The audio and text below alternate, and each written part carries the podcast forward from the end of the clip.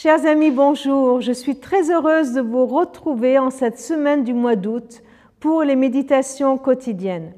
Nous continuerons, comme depuis deux semaines, à lire certains textes du prophète Ésaïe qui sont cités dans le Nouveau Testament. Et cette semaine, nous allons parcourir un peu plus spécifiquement les épîtres, surtout celles de Paul. Je vous propose aujourd'hui un texte dans la première épître aux Corinthiens au chapitre 2, le verset 9, une citation d'Ésaïe 64. Comme le déclare l'Écriture, ce que personne n'a jamais vu ni entendu, ce à quoi personne n'a jamais pensé, Dieu l'a préparé pour ceux qui l'aiment. Et le verset 10, Or c'est à nous que Dieu l'a révélé par l'Esprit Saint. En effet, l'Esprit peut tout examiner, même ce qui est le plus profondément caché en Dieu. Ésaïe annonce qu'il y aura quelque chose d'extraordinaire qui va arriver. Dieu prépare l'inimaginable par la sagesse envers ceux qui l'aiment, ceux qui aiment Dieu.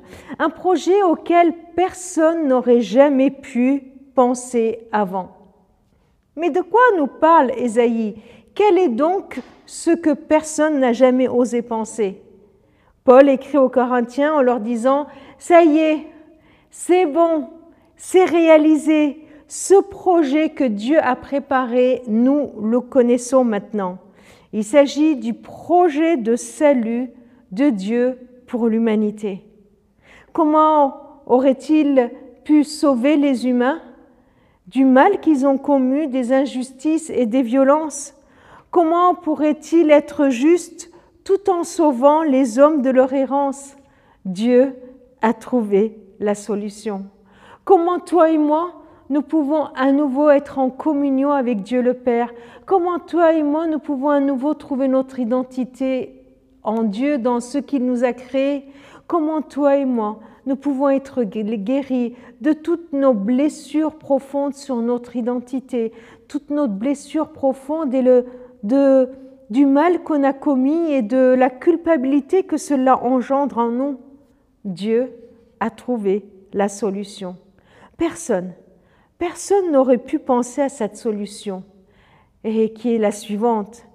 Personne n'aurait pu penser qu'un Dieu si grand puisse, puisse s'intéresser à chacun de nous, puisse nous aimer personnellement au, au point de quitter son ciel, sa gloire, et venir nous rejoindre dans notre faiblesse, dans notre humanité, pour me prouver, pour te prouver combien il nous aime, combien son amour est extraordinaire, en donnant sa vie pour nous sauver. Il est venu lui-même sur terre. Voilà le projet extraordinaire que Dieu a accompli. Il est venu, il a donné sa vie pour que nous soyons sauvés. Et Paul l'avait dit déjà dans quelques versets avant, dans 1 Corinthiens 2. Il avait dit, voilà mon enseignement, ma prédication, qui ne sont pas basés sur un discours de la sagesse humaine, mais sur une puissance, la puissance de l'Esprit divin qui en fait une démonstration convaincante. Notre foi ne se repose pas sur la sagesse humaine, sur un calcul humain, mais sur la puissance de Dieu, la puissance de Dieu qui nous sauve. Et euh, comme nous l'avons lu tout au début, Dieu peut nous le révéler par son esprit, par l'Esprit Saint. Alors, si tu n'as pas encore cette révélation du projet extraordinaire de Dieu, tu peux tout simplement, là derrière ton écran, le demander à Dieu, lui dire, révèle-moi, révèle au plus profond de moi par ton esprit combien ton amour pour moi est extraordinaire, combien ton salut pour moi est une puissance, une puissance qui me sauve. Seigneur, oui, viens nous le révéler chaque jour encore plus pour ta gloire. Amen.